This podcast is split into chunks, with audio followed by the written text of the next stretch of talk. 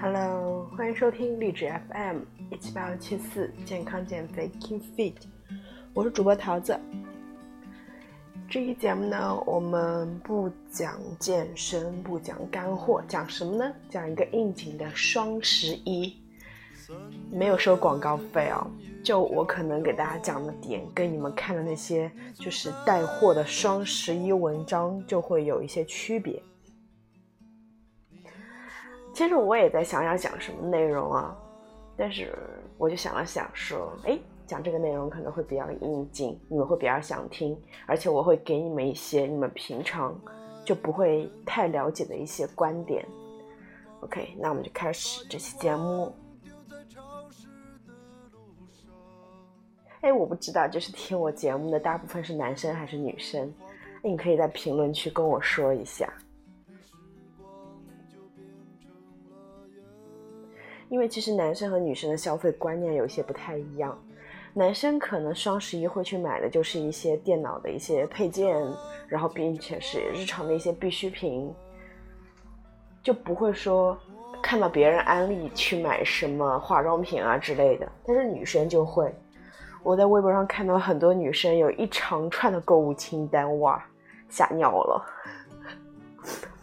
那我自己其实也是买了一些什么东西啊？先跟你们分享我买的东西，然后一会儿再跟你们讲一些其他的东西啊。那其实我是什么时候开始买的呢？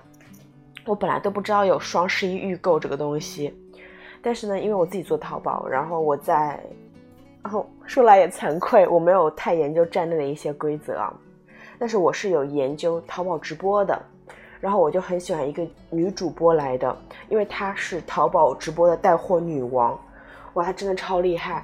呃，十月十号天猫皮草节那一天，她一个晚上带了一点五亿的货，超级厉害啊！我就吃超级厉害，所以就我就会去看她直播，我会去看她直播的灯光，她直播的一个节奏，她直播的一个，嗯，整体氛围吧。因为其实直播的一个带货节奏非常重要，因为其实人很奇怪呀，就大家的消费习惯就还蛮奇怪，你。硬是推给别人，别人不会买。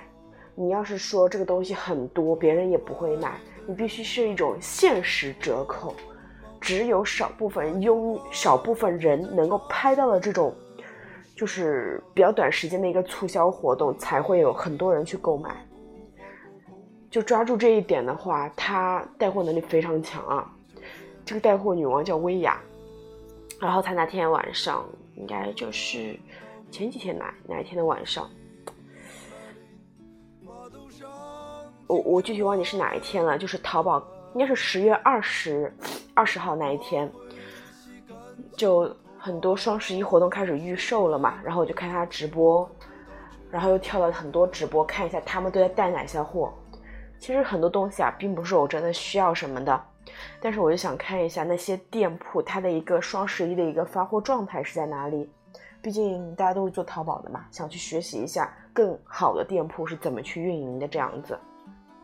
那我第一家买的是一个美宝莲旗舰店的一个日落时刻的眼影盘。我本身眼影盘会用 NARS 啊，然后 Nike 的呀，然后还有那个 Pony 他自己出的一些产品，就没有买过美宝莲的，因为它的盒子做的不是很好看，就做的比较。就是亲民嘛，就没有考虑过买它，也是怕飞粉啊什么的。但是其实我自己做产品，我也知道美妆产品的利润是最大的，呃，只是换个包装而已，换包装能够提升很多价格，里面的粉呢价格差也不大。所以呢，这次我看到他们推了之后，我就去买了这个日落时刻盘，感觉这个眼影盘还不错。然后它也是跟迪士尼合作的，还有送 Fit Me 的一个粉底液。我应该在之前的节目中有跟大家去推过这个 Fit Me 的眼呃就粉底液，平价粉底液的战斗机，很好用，就是很贴肤。呃，因为 Fit Me 的话，我当时最先一瓶在马来西亚买的，划成人民币才六十几吧。现在我用的是日本的这个，我看一下啊，这个叫什么牌子啊？R M K，M K 是我就是一八年到香港看跨年的时候。哎其实我当时还不知道这个牌子，但是同行的一个小伙伴就跟我说他在澳洲读书，哎，他说 R R M K 的这个，呃，就是定妆粉很好用啊，因为它可能是有点油性肤质，但是我是就是比较普通的肤质的话，就不会说出油什么的。当然，定妆粉我也是买了，呃，柜姐还给我推了这个粉底液，我就买了它的那个打底的那个基底液，应该是叫基底液吧，就是隔离霜，然后还有它的一个粉底液，其实也蛮好用的。但是它的价格来说，应该是在三百多、四百多人民币的价位，跟 Fit Me 比起来呢，其实 Fit Me 的性价比会更高。所以大家如果说是听我的节目比较年轻的听众的话，那你想尝尝试彩妆的话，那我还蛮推荐你这个美宝莲的这个眼影盘，毕竟还有送这个粉底液嘛。OK，那第二个我买的是这个 Max 的一个人气百搭王的三支唇膏。哎，我记得我第一支 Max 呢是在西雅图西雅图机场买的，当时买的那个色号呢，现在国内还没有。就很多人问我啊，好好看，这唇膏是哪一个色号的？先跟大家讲一下啊，先把它找出来。嗯，找到了，呃，叫，嗯，看磨磨磨磨不见了，我就看不见色号了。那这次我买的呢，人气百搭王的三个色号呢，就是就是一般小红书上有很多人推荐的那个 Ruby Woo，还有 Deva，还有 T W I G 三个色号。就第一个 Ruby Woo 的话，很多很多人推，强推，就是一个很复古的色号。就我一直还幻想自己做那种复古女王，很性感，但是估计做不成了，因为没有那种气质。但是这个唇膏可以来一支。唇膏还蛮提气色的，然后我记得我在国外买的话，应该价格没有很很便宜这样子。它三支这次活动价才三百三，然后再加上天猫的一些满减活动，其实价格来说很很优惠了，应该是正品吧。然后我一会儿再跟大家讲这个旗舰店、官方旗舰店、专营店、企业店铺和普通 C 店的区别，这个也是。可能只有在我的节目中能听到的东西，一会儿跟大家讲。我第三个买的东西呢是施施华蔻官方旗舰店的，呃，一个就是染发的一个剂。我之前染发都是在广州的一个就是私人定制的一个就是做头发的地方。那做头发地方其实挺贵的，呃，但是逼格也是有的。它。广州那边的话，它洗发的话都是用那个，就是有鱼子酱洗发水那个品牌，具体我忘了叫什么品牌，就是那个最最贵的那个洗发水，鱼子酱洗发水的那个品牌。它所有的这个洗护全部都是那个品牌的，但是它那个收费也非常高啊，剪一次头发大概要到要到四百块钱，啊，可能对你们来说也算算高是吧？因为现在美业升级。我昨天看了篇文章，说那个宠物美业也在升级，说宠物美业有很多很多市场的。现在我们还先讲人的头发啊。我买的是这个翡丝丽泡泡染发剂，粉玫甜棕色，这是也是那个薇娅推荐的。呃，我在广州染头发的话，染一次其实我漂加染的话，划到人民币的话要到一千五到两千左右。然后我现在想说，嗯，那我以后要自己染。嗯，不省钱是一方面哈，但是更多的是我想感受一下这个自己染头发的乐趣。呃，并且我也相信施华蔻它应该是不会对头发有太大伤害的，所以就买一个试试，毕竟也便宜，两盒才九十四块钱。如果你们想自己染头发的话，可以去试一下。然后我买的第四个产品呢是兰蔻官方旗舰店的一个大眼精华眼部基底液。嗯，它打出的一个就是打出的一个优惠措施，就是买二十 ml 送二十 ml。呃，正装是二十 ml，然后它还送几支小样，反正也就价格我没有跟其他地方比价啊，我只是觉得那就买来试试呗，给我妈买的，应该什么日上啊或者国外会卖的更便宜，但是呃毕竟近期也没有出国的计划，所以就先买一个试一下，是六百八十人民币。这个我是没有做任何功课的，但是看在兰蔻的牌子的话，应该还不错。我之前有用兰蔻那个小黑瓶，那小黑瓶也是我在西雅图机场买的。那个柜姐跟我说，呃，欧美的版本跟亚洲的版本不一样，然后我就说 OK，那我就买吧。好，买回来我就发现它那个人民币差不多要一千三、一千二百多、一千三这样子。然后国内的话，刚才说到这个就是兰蔻的这个小黑瓶。就我在西雅图机场买是一千二百多，一千三人民币。他说的欧美版本，然后日上的话，其实花一瓶才八百多。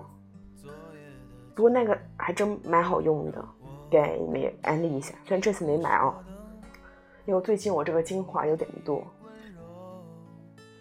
然后我买的下一件产品是力士官方旗舰店的一个沐浴露套装。这个沐浴露呢，我完全是看到它便宜，然后这个。呃，颜色又蛮好看，所以就买的。这个不是我给我自己用的，这是给给我妈，给我妈寄回去用的。它是木槿花的一个精华，我觉得就比较可能味道比较优雅，反正也很便宜啊，就六十四块九这样子。然后买再下一件产品是 Only 的这个小白瓶，也是很多很多人推它。我觉得 Only 这次真的是下了血本的，从哪里看出来的？就是如果你们不做淘宝啊，那我给你一些小的规则，就是大家为了抢占双十一的坑位，会付很多广告费，然后这些广告费呢，其实不一定会在这一次的一个活动大促中赚回来，因为活动的一个力度也是非常大，是不是？可能这次赚钱没有那么的多，但是它会给以后有深远的一种影响。化妆品这个东西，就是要先给别人种草，然后再。嗯，别人来来重新理一下，就是化妆品这个东西是一个先种草，那么种草的时候呢，如果当时有立即的优惠的话，别人就会选择购买。但是也有很多人因为当时没有立即的优惠，选择在购物车里面。这时候我们做销售就会有一个叫做没有嗯没有折扣的时机，我们要创造一个折扣的时机。因为毕竟大家做品牌的话，不可能随便降价，随便降价这是不可以的，会影响品牌的调性。但是，一旦有一场大的活动出现，我们就可以进行降价，这时候就有很多原来想购买的人进行购买，这就是个很好的大促的机会，知道吧？是这个样子。那我看这个小白瓶的话，小红书上很多很多人种草，微博上也是。所谓大 V 种草的话，很多都是官方合作，就是要付钱的那种，所以大家看到的那些。测评的话也不用全部当真，最好选那种，呃，别人自己买了自己用的时候那种测评会更加真实，因为大 V 的都是花了钱了，不可能写金主爸爸不好，是不是？所以大家去看的话，可以选一些冷门的一些东西去观看，那样会更加真实。这是业内的秘密来的。那这个小白瓶的话，我就想说，我其实没有看任何一瓶测评啊，我虽然知道什么品牌、什么平台有测评。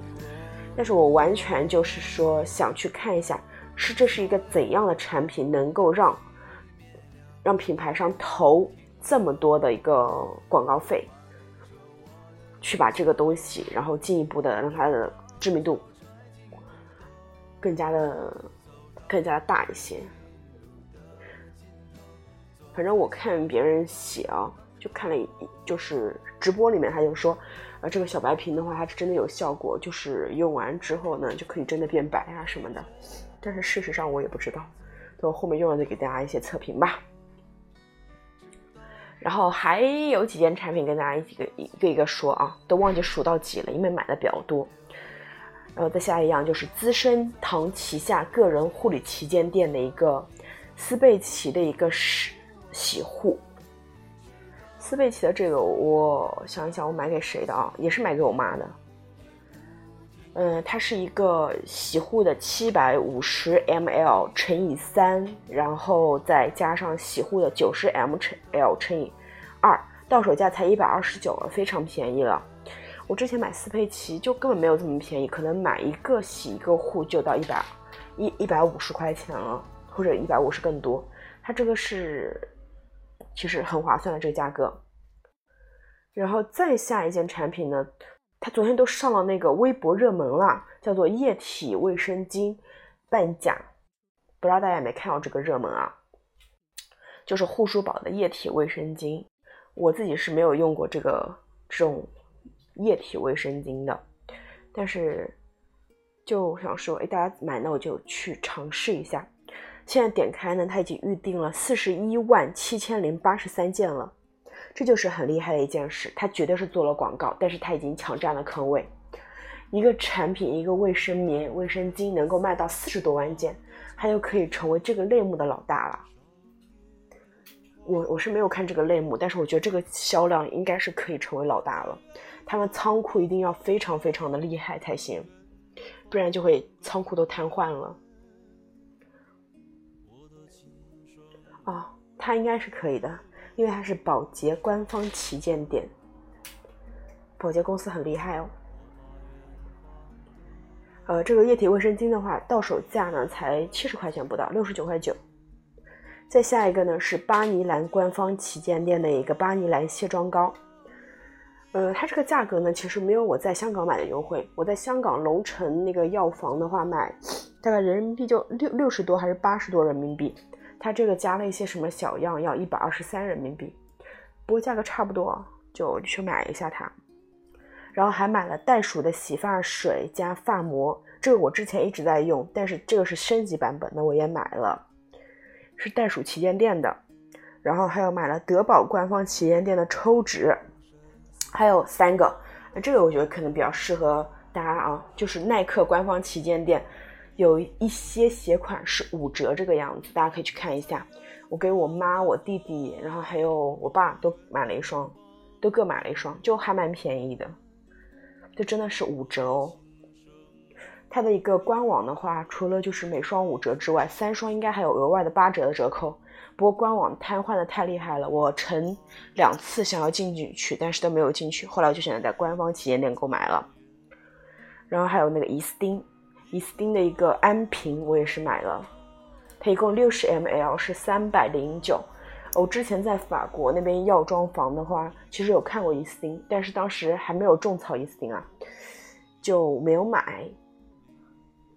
但是回来买过一个小样去用，就觉得还不错，这次就买了一个正装。最后一个产品呢，就是蒙牛旗舰店的纯真的一个牛奶，它是一共十八十八盒是六十六块钱。就还蛮好。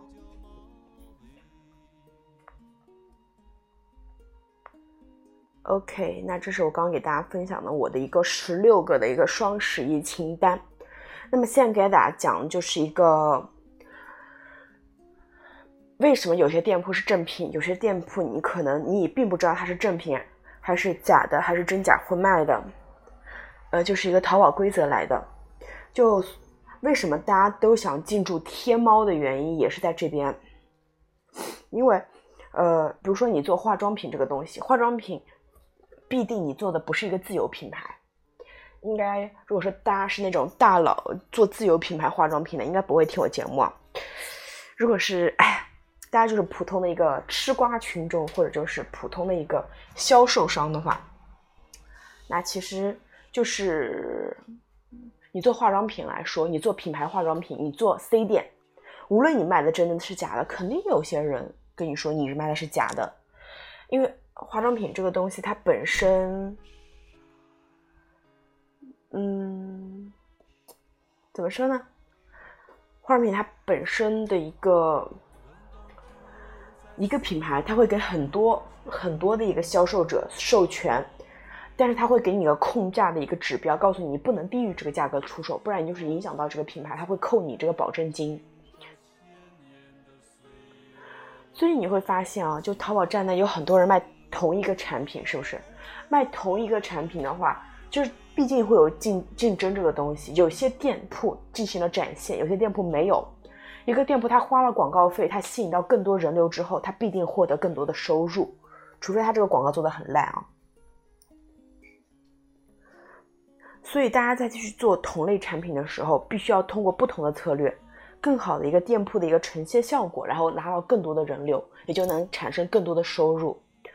像淘宝那些呃，像淘宝 C 店的话，除了做老顾客，嗯，它其实价格也会比天猫稍微低一点点哈，就是一般的一个策略。但是，哪怕你卖的是正品，也会有一些喷子说你卖的是假的，毕竟存在竞争关系。大家为了说从你这儿去少一些客流，自己那儿多一点客流，可能就会产生，就会有各种的一个嗯应对措施吧。像天猫旗舰店的话，其实就是你得到了那边的授权，得到了品牌商的授授权之后，我说的是正规流程啊。当然，我之前也看过一些什么哪些哪些品牌，然后呃品牌商不承认说他给他授了权，因为他卖了假货，这些我也不知道是真是假哈。但是我只说一般的正规的流程，就是说品牌商这给这个呃给这个代理授了权之后，他可以开这个旗舰店。但旗舰店和专营店有什么区间区别呢？旗舰店它应该是只能做一个类目的产品，专营店呃，旗舰店是只可以做一个品牌的产品，专营店是可以做一个类目的产品，应该是这个样子。一个品牌的产品，它就是只做这个品牌的旗舰店。像天猫是有入驻门槛的，淘宝是你只要付保证金，你就可以入驻。天猫就是你在不同的类目有不同的入驻金，像我本身想入驻的那个运动装那个类目的入驻金应该在三万左右，像化妆品可能也到很高，我我觉得应该在五到十万，因为化妆品它本身属于一个高额利润的一个产业，它就会通过这个去调一下。那其实天猫的门槛也是好的，因为天猫有门槛，所以进去的人就少了，你就会发现天猫店铺比淘宝店铺少很多。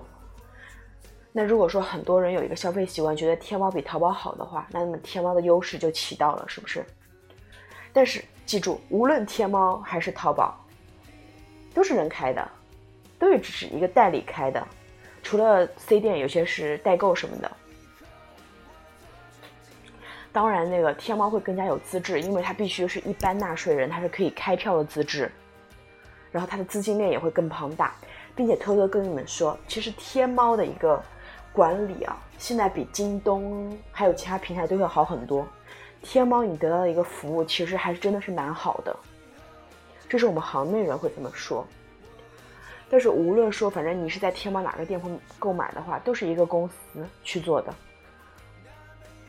或者就是一个代理商去做的，所以它并不是说官方真正自己开的店铺，不是的，是人开的，是一个公司拿到他的代理之后开的。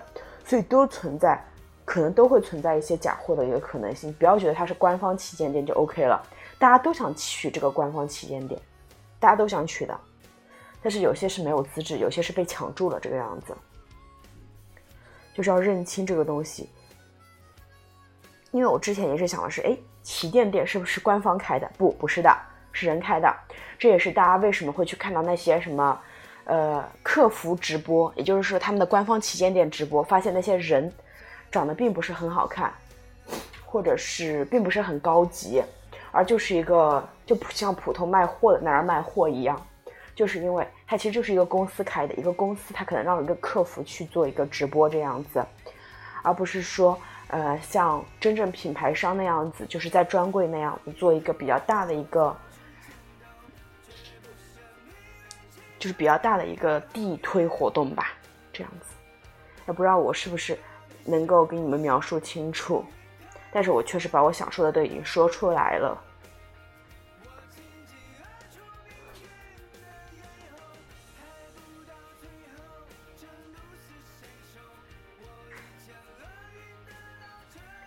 那最后呢，我通过说我们自己会看的一个东西，叫做双十一之。来临之际，店铺若如何优化布局？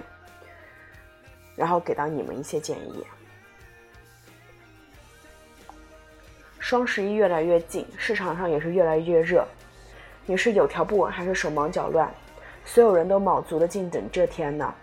那在双十一来临之前，店铺要如何优化布局才能稳抢流量呢？因为真的，流量，流量是王道，流量就是钱。你有好的产品，别人看不到，你必须要花钱买这个流量，无论是做广告还是站内去买流量，别人才能看到，别人才会选择购买，不然别人不知道怎么会买呢？对不对？所以流量就是钱啊。一是分析市场，分析市场是很有必要的，只有了解市场，才能把握，才能有把握的把店铺做起来。现在是数据时代，我们开广告也好，营销也好，现在是根据数据的反馈情况去做相应的优化调整。A 了解市场趋势。市场决定了店铺的发展。想知道哪个类目是当前热门的交易类目，可以去后台选择要查看的地区，就可以一目了然的看到了。二 B 是了解人群分布。现在做做店铺玩的就是人群，你不了解自己的店铺宝贝所受众的人群，那你如何去做营销方案？如何去强化人群标签？如何能保证进来的流量就是精准流量呢？C 了解竞争对手，知己知彼才能百战不殆。经常去分析竞争对手，这没有什么不好。从卖家概况就可以很明确的分析出来对手的一些基本情况，以及什么行业竞争小一些。操作店铺呢，没有你想象的那么难，无非是最好基础做好之基础之后去引流。但是呢，你没有一个系统的规划和操作，这一定是不行的。不能光想我的店铺做起来好烦，要去行动起来，要找相应的方法。接下来呢，就整理了几个大促前经常要面临的问题。店促问题 A：店铺要如何布局？在说这个问题之前呢，要先说一下平时的操推广操作怎么做。其实这个推广引流呢，并不是说真正逼你去做。店铺没有流量，你说你怎么办？现在开车的不在少数，开车不是说烧钱了就能跑得快，要去优化，要去分析数据。你说你看到数据之后都做不出一个正确的反应，只能说这数据确实不好。这个意义何在？还有关于投放，投放呢不是让你大批投放，但是你只给了三十块的油钱，怎么能跑出三万的量呢？拖拖拉拉的到最后一总结，也没少烧，但是什么都看不到，市场就这么拖没了。前期要把操作的重点放在无线端，以精准流量词为主，然后做好相关性匹配。后期权重提升了之后，加入流量行业大词出价的话，先以行业均价为基础去出价，然后再看数据情况去做调整。很多朋友在出价这个操作上很极端，要么一看这么贵好心疼就低出价，结果一天来的访客少得可怜；要么就觉得必须高卡位获得展现是不少，但是点击较少，跳失率很高，转化低。低出价获得了好的效果。这个不难理解，高出价卡高位，但是自己的产品与零位宝贝相比一没有一点优势，你说效果怎么会好呢？其实就一句话，做任何操作都要根据自己的情店铺情况来定，不然就是越优化越糟糕。在选词这块，可以选一些相关高、质量高的流量词、关键词，卡在靠前的位置，去迅速提升的点击率。通过观察点击率来重点培养关键词溢价，要去提高无线端的溢价，增加增大无线端流量占比。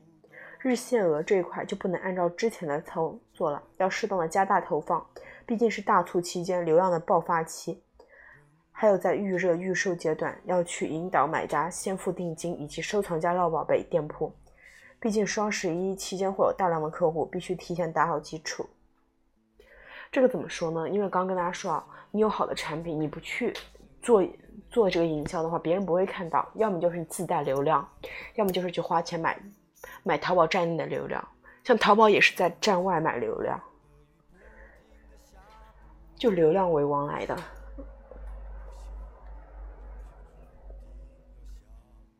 那所谓流量词是什么？就比如说你搜索运动。那么排在运动之前的，要么是销量高的。如果是你按销量排，那必定是销量高的带运动关键词来排在前面。但是如果你在综合排排序那边的话，它前面加上 hot 的，就是烧了这个关键词的，就是烧了直通车的，它就会让你就是更快的看到它，那你打开它的几率也就更高了。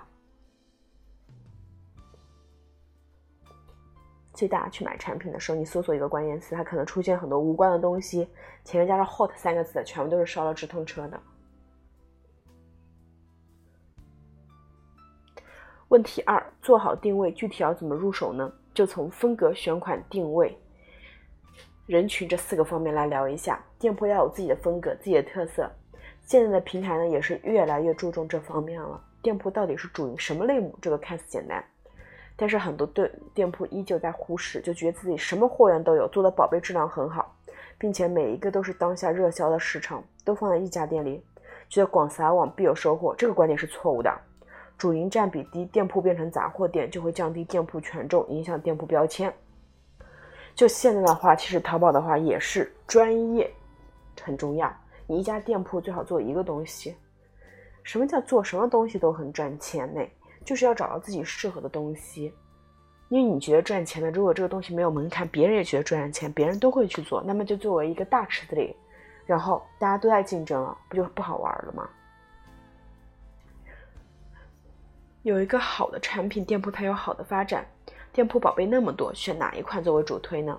测款，除非你有敏锐的洞察力，不然就依依靠数据的力量。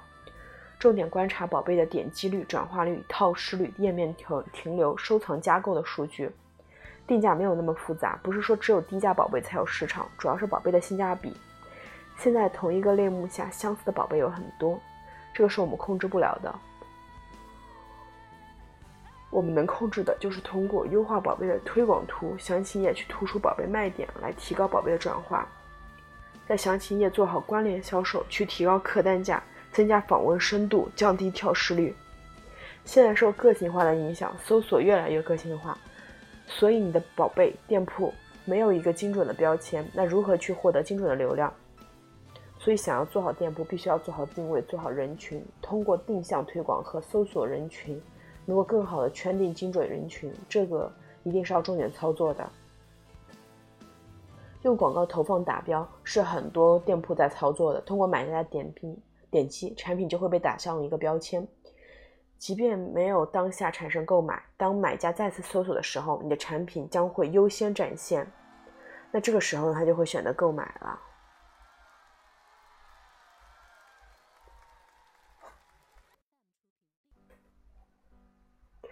第二呢是店铺服务和老客户的维护。现在平台很注重买家的购物体体验啊，就是这对这对我们买家来说是非常好的。运费险，七天无理由退换货，公益宝贝，流量进来了，服务跟上了，店铺的转化就一定能做好。老客户的维护一定要重视，他们对店铺的宝贝是认可的。老顾客的作用很大，老顾客的转化高，对店铺来说就是加权。店铺做好定位之后，重点就是维护符合店铺目标人群的老顾客人群。店铺动态是要发布的。第三，总结。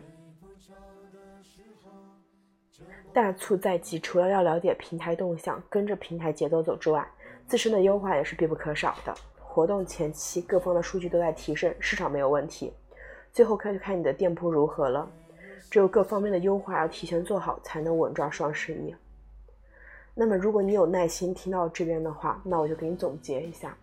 首先是双十一买东西一定是非常优惠的，因为大家在抢就抢占这个流量市场。双十一之前是一个销售疲软期，因为大家都在等双十一。双十一之后，大家没有钱去消费了，也是一个疲软期。所以，只有在双十一这个期间把销量做起来，才能真正把这个钱揽到口袋里，不然就被竞争对手收走收了，收走了。这时候大家都会使出焚，就是就是可能把自己一个让利放到最低，或者说把自己性价比一个提到最高。这时候买东西真的是划算的，大家是。商家不仅是为了赚钱，更多的是抢占这个流量市场，所以会把价格控得很低。那么这时候入手的话，就非常非常非常的划算了。那除了这一点之外，就是划算这点之外，唯一不好的就是说是双十一可能就快递特别多，或者是呃买家或者是快递爆仓了，导致收货的时间比较短啊，收货的时间比较长。如果你不介意的话，东西不是很急的话，其实也是可以选择购买这样子。那如果是哪个买家，不，大家都是买家吧？就买家听了我的一个节目之后呢，希望你对这个双十一有一个更加清晰的一个了解，知道它是一个怎样的活动。就不仅是对你来说是一个买东西便宜的活动，更多的就是商业的一些东西，你可能会更加知道一些。那如果你是个卖家的话，那么祝愿我们在双十一都能够大卖。那这期节目就是这样啦，拜拜。如果你们喜欢听这一类可能更加科普、更加生活类，嗯的节目的话，可以在评论区告诉我。那我以后可能会多出这样的节目。虽然这样的节目比较烧脑啊，我没有写稿子，就完全就是想到什么说什么。那如果你不喜欢我的话，你不要告诉我，不然我会哭哭的。没有啦，也可以告诉我，我会去改进的。拜拜。最后这一首歌呢，是来自于李志，《这个世界会好吗》。